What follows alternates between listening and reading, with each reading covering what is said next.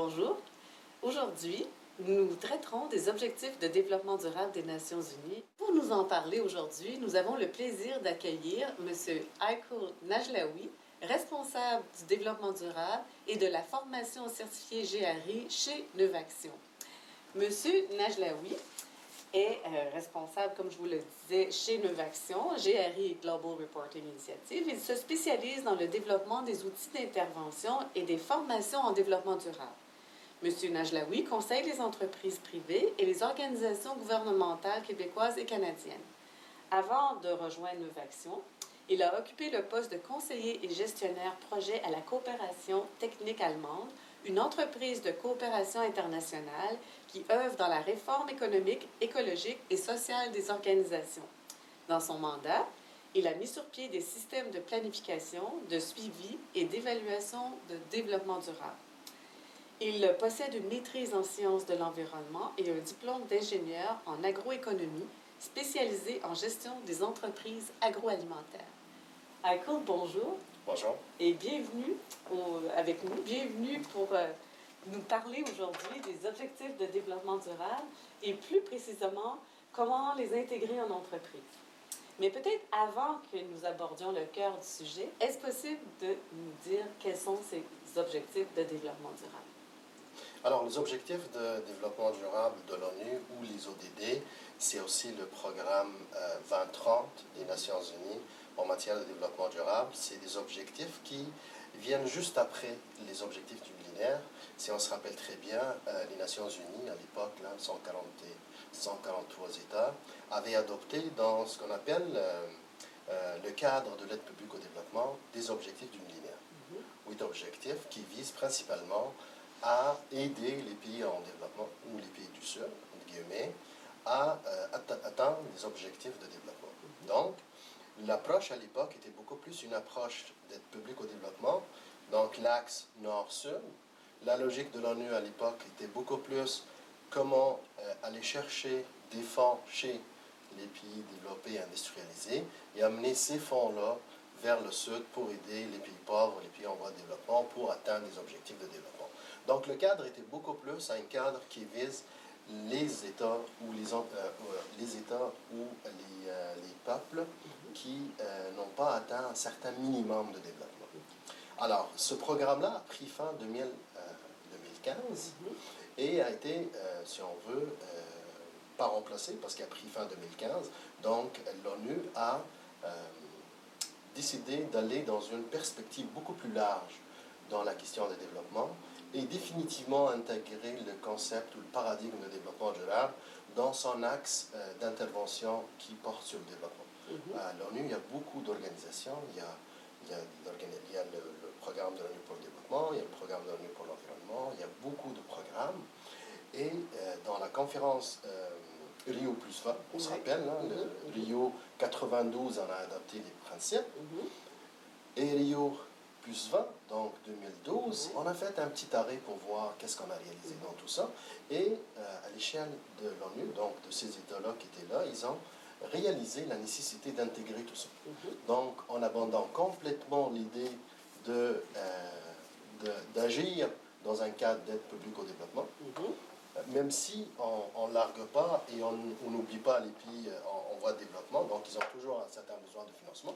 On va le voir même précisé dans des cibles par rapport aux 17 objectifs, on va voir clairement comment l'ONU n'a pas, euh, même si elle, sort un peu de cette logique-là de Nord-Sud et public au développement, elle garde toujours euh, cet appui-là de financement pour les pays pauvres, les pays en développement. Et d'ailleurs, même dans son évaluation un peu des besoins en, en, investissement, euh, on évalue à peu près entre 5 000 et 7 000 milliards par an jusqu'à 2030 ben, l'ONU, dans cette enveloppe-là, prévoit à peu près entre 3 et 4 000 milliards euh, euh, pour les pays en, voie de développement.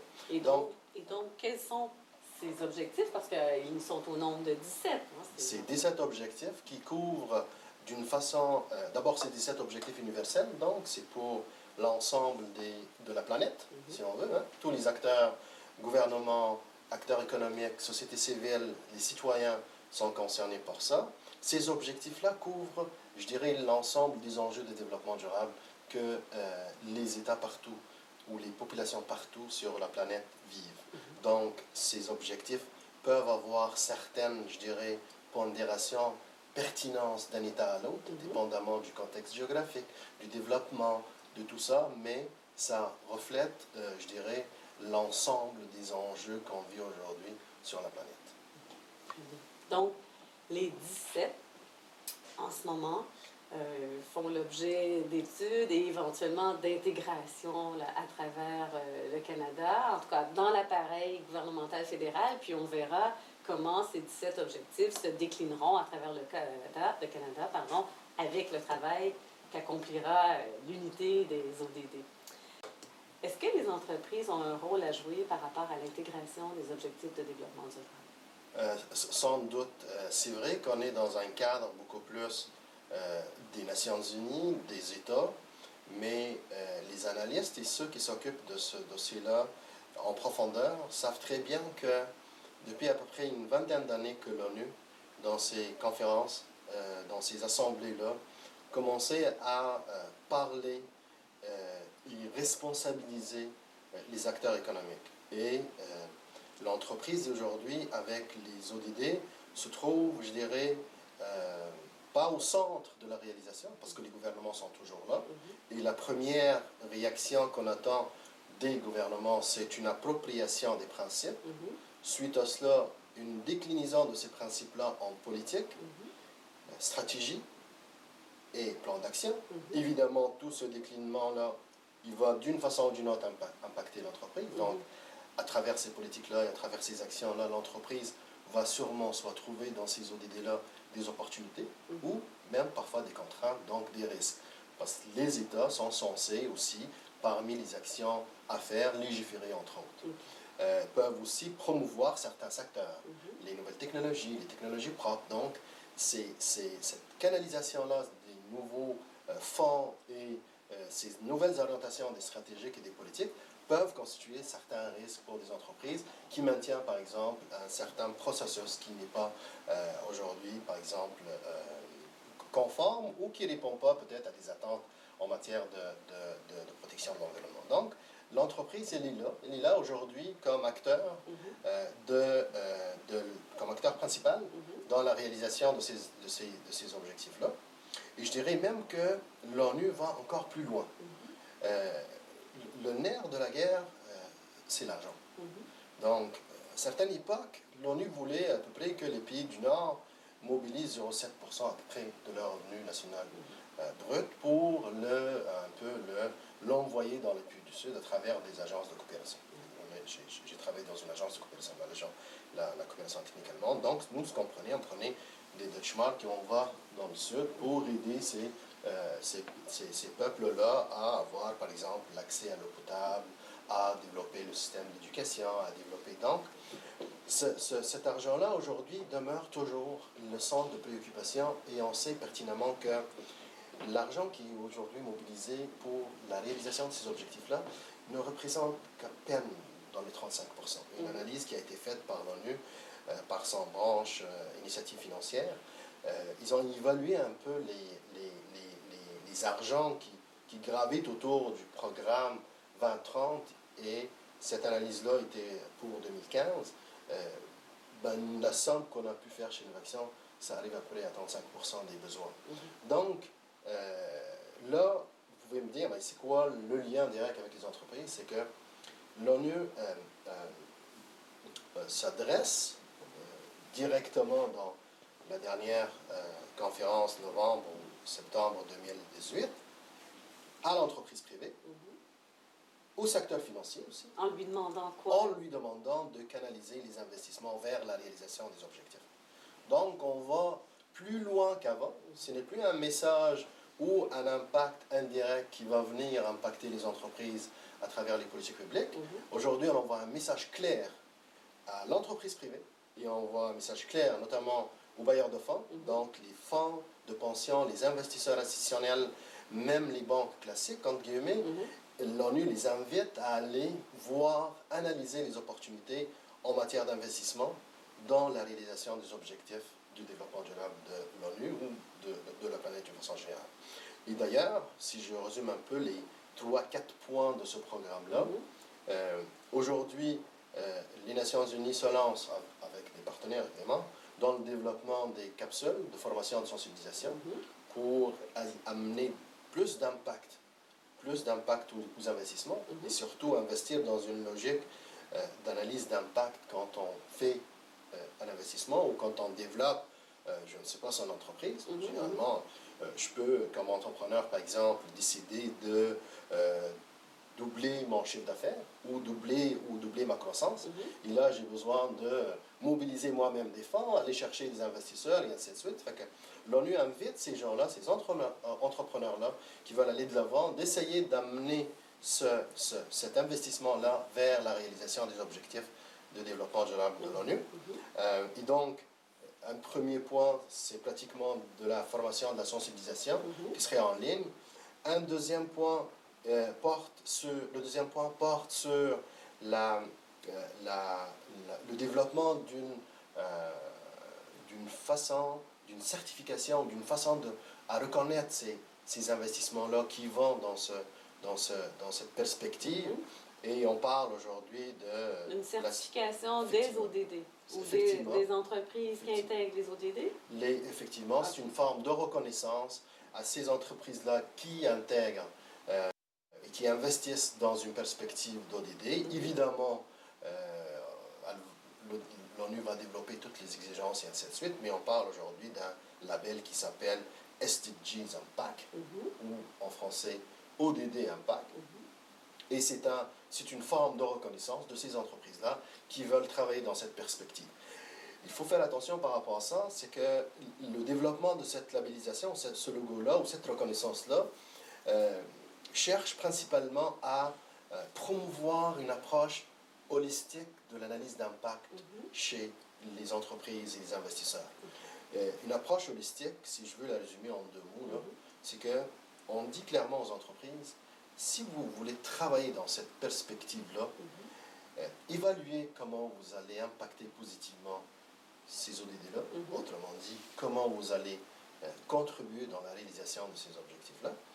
Mais s'il vous plaît, n'oubliez pas aussi que vos activités, vos investissements peuvent contribuer négativement, OK. Donc, c'est pas seulement À positivement, c'est négativement. négativement, d'où Mhm. l'approche holistique d'impact dans laquelle on considère l'impact positif, Mhm. l'impact négatif et aussi tout ce qui est impact indirect, significatif ou non- non significatif. Donc, l'ONU, à travers cette reconnaissance-là, cherche à amener beaucoup plus de rigueur au niveau de l'analyse des investissements et au niveau de l'analyse de, de- de- des, des projets euh, mis en place par ces entreprises. Ça, c'est un petit peu le, le deuxième point. Le troisième point, c'est... Le, le troisième, quatrième point, c'est beaucoup plus, je dirais, un, un- un travail de- d'analyse de, marché. Mhm. Euh, L'ONU propose aujourd'hui euh, d'analyser les opportunités d'affaires qui découlent des, des- des objectifs ODD Mhm. et faciliter le contact entre l'investisseur et, si on veut, les bénéficiaires de cet objectif-là ou de ce projet-là. Donc, elle va en quelque sorte euh, préparer le terrain et faciliter la, la retrouvaille de l'opportunité. Donc aujourd'hui, Excusez-moi de, vous interrompre, mais ce n'est pas seulement pour des entreprises qui sont en train d'investir dans les pays du Sud. C'est pour les pays du Nord aussi, j'imagine. Effectivement, OK. effectivement, c'est une... Et d'ailleurs, euh, j'insiste toujours dans mes interventions euh, de dire, écoutez, chaque État contribue à l'atteinte de ses propres objectifs ODD, Mhm. mais n'oublions pas aussi qu'il contribue à l'atteinte des ODD des autres, Mhm. dans le sens où aujourd'hui, nos métaproblématiques environnementales, sociales, l'approche dans laquelle l'ONU place tout ça, fait de telle sorte que vous n'êtes pas seulement un acteur pour votre localité, pour votre région, pour votre pays, mais vous êtes aussi un acteur pour les autres, là où ils se trouvent, dans le Nord, dans- effectivement, d'où l'approche universelle et d'où aussi le maintien, si on regarde un peu, de cette nécessité à financer les, pays du Sud. Et on voit ça apparaître dans plusieurs cibles qui vont pointer exactement des actions et des cibles qui précisent le Sud. Et donc, si aujourd'hui chacun s'occupe de ses problèmes sur place, Mhm. ben, on est toujours dans une problématique d'aider les pays à faible gouvernance, à faible finance, Mhm. à développer leurs propres programmes et leurs, je dirais, leurs, leurs actions pour atteindre des objectifs de l'ODD. Et euh, quels seraient les avantages pour une entreprise euh, canadienne, québécoise, d'intégrer les objectifs de développement durable? Euh, J'avoue que depuis, depuis des moi, deux décennies qu'on est toujours dans cette euh, logique-là, euh, euh, du moment où on part de l'entreprise, on va dire, ben, ça serait quoi les avantages, ça serait quoi euh, les, les risques? Moi, je vais revenir un peu, euh, évidemment, je vais répondre à la question, mais je vais revenir un peu à, à la chose un peu euh, morale, éthique. Mhm. Dans le sens où euh, l'entreprise, euh, c'est un acteur économique dans un milieu, Mhm. dans sa communauté, dans son marché, Mhm. euh, au sein de ses parties prenantes.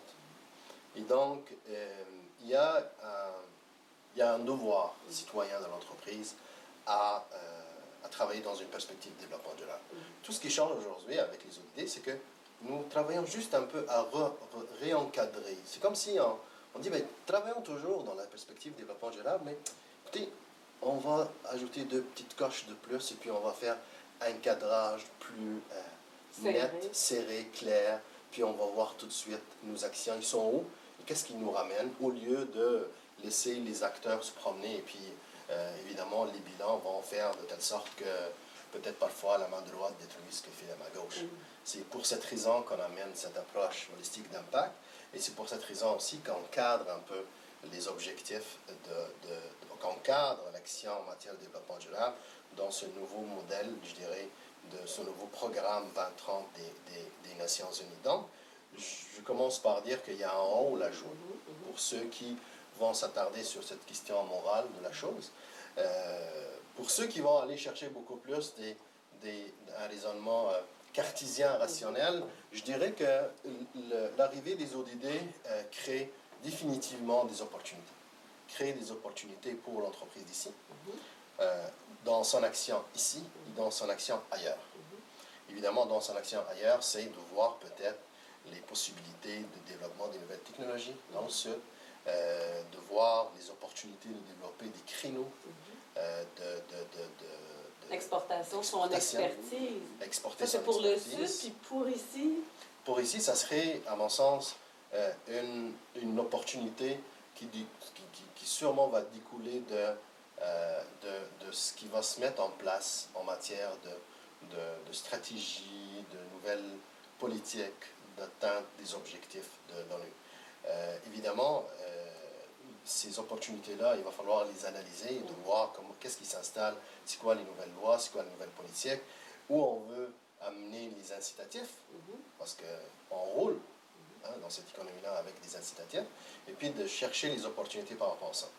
Maintenant, il y a des euh, entreprises qui vont faire des intégrations, l'intégration des objectifs de développement durable dans leur propre euh, démarche de développement durable. Mhm. C'est Oui. des entreprises qui ont déjà des démarches de développement durable, Oui. et ce, pour eux, ça ne fait que changer le cadre global et les aider à mieux cibler. J'ai lu justement qu'il y a des entreprises qui avaient commencé à intégrer les objectifs de développement durable dans le cadre de leur rapport de développement durable. Est-ce qu'il y a d'autres façons d'intégrer les objectifs de développement durable autrement que dans le rapport de développement durable annuel? Euh, sûrement, parce que si euh, ces entreprises-là sont aujourd'hui en mesure de l'intégrer dans le rapport, c'est qu'ils ont intégré dans les opérations. Mhm. À moins que le rapport euh, soit relativement déconnecté de- du plan d'action et des opérations. Je ne dis pas que toutes les entreprises dans- dans- sont dans des situations de ce, de ce genre-là. Il y a des entreprises qui ont des démarches de report- reporting Mhm. qui ne s'appuie pas beaucoup sur, je dirais, un processus ou un plan d'action ou une stratégie. Donc, dès qu'on creuse un peu, on essaie de chercher en arrière, est-ce qu'il y a une démarche, est-ce qu'il y a des actions? On va trouver généralement beaucoup plus des questions de conformité et puis des, des, euh, des, euh, des initiatives euh, de- de- de- de- d'alignement sur la pratique ou sur le marché. Par contre, il y a des entreprises qui, euh, je dirais, font l'exercice euh, d'une façon euh, cohérente et d'une façon profonde, euh, qui vont adopter des, des- des planifications, donc ils vont adopter des plans, qui vont consulter des parties prenantes, qui, ont- qui vont faire des analyses de pertinence, qui vont euh, fixer des objectifs et des enjeux prioritaires sur lesquels ils travaillent, Et ces entreprises-là, ils ont commencé réellement à intégrer les ODD. Euh, d'un côté, parce que généralement, des entreprises qui sont rendues là, ils suivent généralement un norme, une norme, un cadre normatif quelque part. Et donc, l'alignement qui s'est fait entre les organisations de normalisation et l'ODD les amène automatiquement à les intégrer. Je m'explique ceux qui travaillent beaucoup plus avec GRI ou avec Global Compact ou avec... Donc GRI, Global Reporting Initiative, pour les auditeurs qui sont moins familiers avec cet acronyme. Euh, par exemple, au sein de la GRI, il y a eu un travail de, en partenariat avec le Global Compact à expliquer les façons d'intégrer les ODD. Il y a beaucoup d'outils qui sont disponibles en ligne qui vont permettre à ces entreprises-là de voir s'ils travaillent sur l'enjeu 2, 3, 4 ou l'aspect 2, 3, 4 de la norme, euh, il va se retrouver automatiquement dans euh, le champ de l'objectif 2 ou l'objectif 3 ou l'objectif 4 de l'ONU. Euh, en plus de ça, ils vont même, ces outils-là, permettre à ces, à ces entreprises d'identifier des indicateurs de la GRI ou d'autres mm-hmm. qui s'alignent parfaitement avec l'ODD. Donc, le fait qu'on suit une norme aujourd'hui, mhm. en matière de l'édition de compte, même en matière de développement durable, on va voir que euh, l'organisme de normalisation a déjà fait un travail d'alignement sur les ODD. Et ça, on l'a constaté rapidement, que les organisations internationales se sont mobilisées à euh, converger leurs efforts vers l'alignement ODD. Donc, aujourd'hui, les ODD ne sont pas... Euh, c'est un nouveau cadre d'analyse, c'est un nouveau cadre d'intervention, mais il n'est jamais en rupture avec les plans et les stratégies des entreprises euh, antérieures. La seule question qu'on pose ici, c'est comment évaluer notre contribution dans ces objectifs-là mhm. et comment faire de telle sorte, si jamais nous impactons négativement d'autres idées, de essayer de euh, gérer cet impact-là. Euh, évidemment, certaines entreprises, ils agissent dans des secteurs qui se trouvent au centre d'un objectif ODD. Mhm. Par exemple, euh, toute la question, euh, euh, la conservation des, des, forêts ou l'exploitation durable des forêts. Mhm, mhm. Aujourd'hui, on va voir qu'il y a un objectif et des cibles précises par rapport à ça. Et donc, quelqu'un qui travaille aujourd'hui dans l'exploitation forestière et qui fait une exploitation durable de cette forêt-là, ben, il se trouve au centre de la réalisation de cet objectif-là, qui est l'exploitation durable de, de, la forêt surtout nos forêts euh, au Québec et au Canada, on a une très grande mhm. proportion de forêts qui sont certifiées euh, FSC. Fait que là, c'est une inscription directe de la mhm. mission d'entreprise dans la réalisation de l'objectif comme, comme, tel. Donc, pas oublier ce côté-là qui est généralement euh, mis de côté par les entreprises. Ah. Alors donc, quand on regarde les 17 objectifs de développement durable, une entreprise qui veut voir si elle peut ou elle veut les intégrer, elle doit regarder chacun d'eux, c'est quoi le lien avec ses activités, euh, quel est, comme vous disiez tantôt, l'impact positif de ces activités sur cet objectif, mais à l'inverse aussi, l'impact négatif. Si vous aviez cinq conseils à donner à une entreprise d'ici, du Québec, euh, qui souhaiterait peut-être intégrer les objectifs de développement durable, quels seraient vos cinq conseils? Euh, je vais peut-être rester dans la même dans le même raisonnement. parce qu'on est, on, est en train de construire, toi et moi maintenant. Fait que la première chose serait euh, qu'est-ce que vous faites? C'est quoi votre mission? Et votre mission, en regardant les objectifs de euh, les ODD, les objectifs de l'ONU, euh, est-ce que votre mission contribue dans la réalisation d'un objectif? J'ai donné tout à l'heure l'exemple de, la forêt, mais il y a plusieurs autres exemples. Hein. Si aujourd'hui je suis une, une, entreprise qui donne de la formation professionnelle, mhm. ou je suis une université, ou je suis une université privée. Euh, évidemment, je vais me retrouver au, au centre de, de, de, l'objectif, c'est l'éducation et tout ça. Donc, posez-vous la question, euh, est-ce que euh, ma mission, donc, pour laquelle j'existe comme entreprise, contribue dans la réalisation de certains objectifs? Mhm. Donc, je vais me poser la question et je vais analyser est-ce qu'il y a des objectifs qui, euh, qui sont là et, qui, euh, et, dans lesquels je contribue directement? Mm-hmm.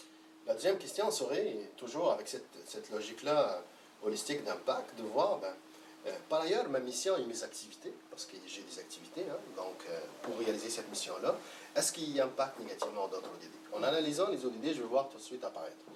Par exemple, l'objectif 12, là, ça m'étonnerait qu'une entreprise ne l'a pas dans son radar. hein. C'est quoi l'objectif 12 peut-être? Consommation, production et consommation responsable. Ouais.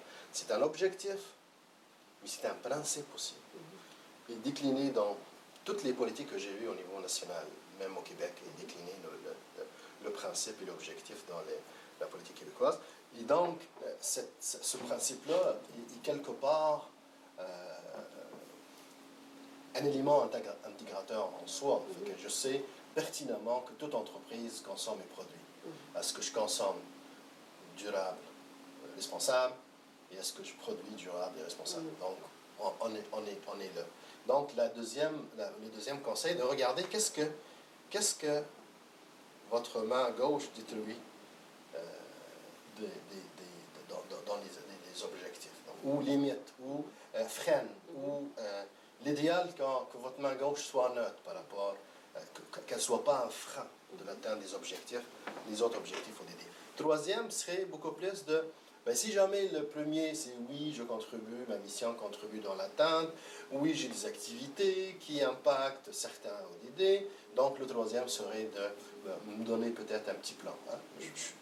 Peut-être que je ne suis pas une très grande entreprise, PME, et puis je réalise définitivement que mon approche à date était beaucoup plus une approche de conformité par rapport aux lois et par rapport au règlement, et c'est l'occasion pour dire, ben, écoutez, euh, je veux aller euh, de l'avant avec l'idée de contribuer dans les ODD, et donc, comme troisième conseil, euh, essayons de- d'identifier une ou deux ou trois actions qui vont dans soit la réduction de cet impact-là sur les ODD, Mhm.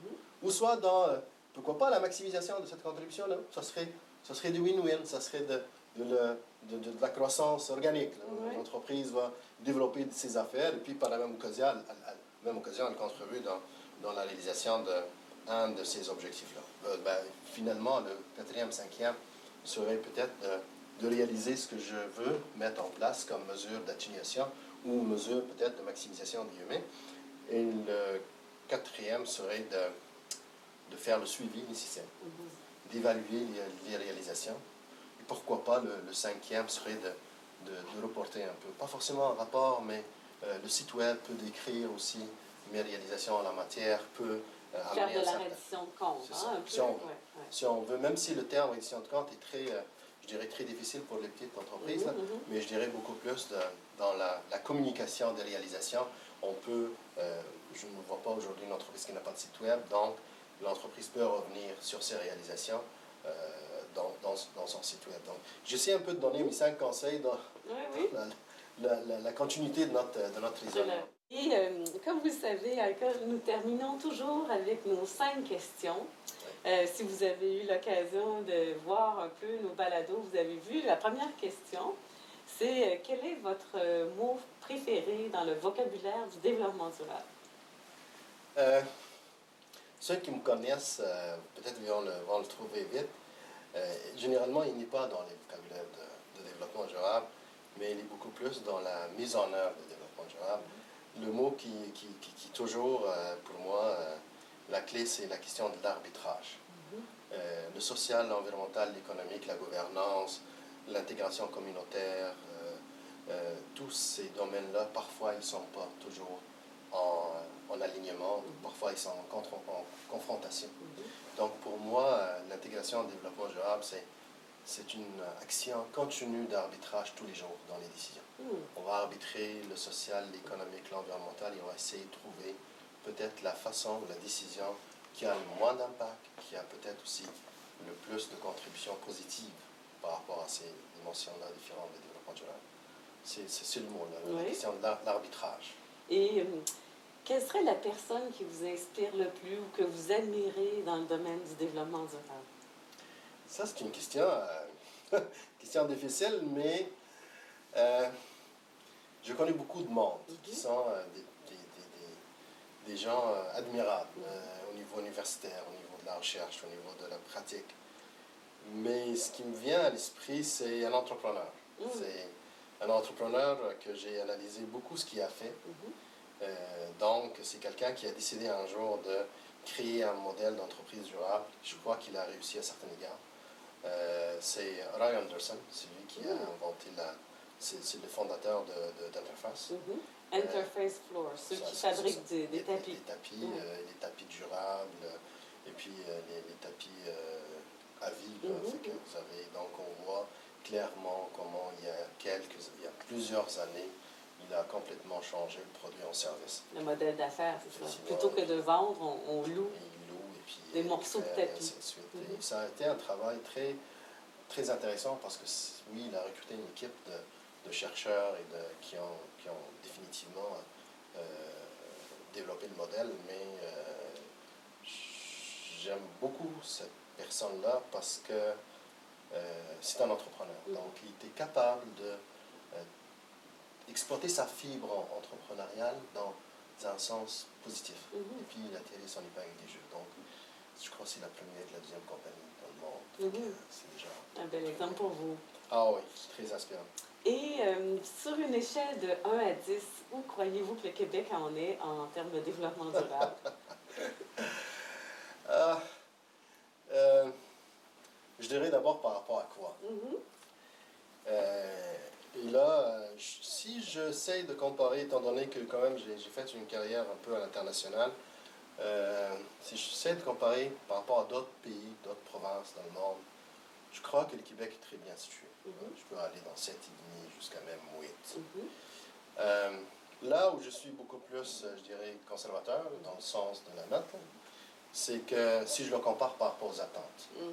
et par rapport surtout au potentiel. Mhm. Là, je vais être un petit peu sévère. Peut-être je serai dans 5,5 6. Mhm. Parce que je crois que au Québec, on a la chance d'avoir cette sensibilité-là.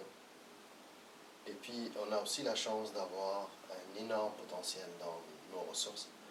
Sachant que j'aime pas beaucoup le- les ressources, je, préfère beaucoup plus utiliser le- le- les services que l'écosystème nous, offre.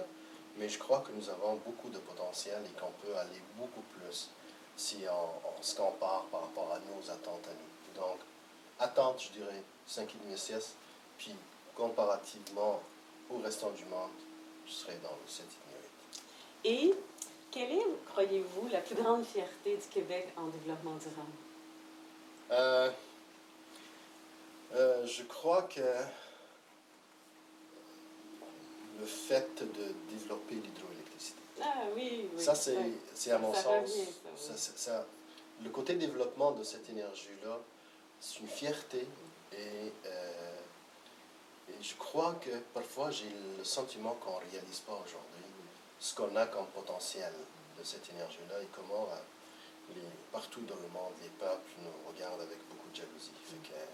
Je crois d'avoir l'audace, le courage, les compétences de développer l'hydroélectricité au Québec. Ça, c'est, quelque chose de- je, je suis très Vous êtes, et c'est pas vous n'êtes pas le premier, effectivement. C'est une grande fierté, ce qu'on entend quand on fait euh, nos balados. Ma dernière question. Quel est l'arbre, euh, l'animal, la plante dans vous souhaiteriez vous réincarner? Euh, en fait, j'hésite entre, en- en j'hésite en deux choses. J'aime l'olivier. Très L'olivier, pour moi, c'est un arbre. euh, J'aime son bois, j'aime les olives, euh, euh, et, et puis j'aime son ombre aussi. Euh, et puis c'est quelque chose. J'aime sa résilience aussi. Il s'adapte bien. Mais je suis un petit peu aussi déchiré là, parce que j'aime un auteur Oui? qui, lui, pour moi, est, est riche de symboles. C'est le sapin. Ah oui. Le sapin, pour moi, c'est un arbre qui est très, très symbolique de la droiture et la, la rectitude morale. Mhm, C'est un arbre qui pousse droit. mhm. Fait que cette droiture-là est quelque chose de très, très, euh, très symbolique pour moi. À laquelle vous vous identifiez, parce que pour vous, je- c'est je- je- je- je- J'espère être un sapin un jour. C'est beau. Ou un olivier, là, pour faire- mettre de l'ombre sur les autres et puis leur offrir un moment de répit. Effectivement. Alors, merci beaucoup, Akon, pour cet Merci, entretien. Très agréable. Merci.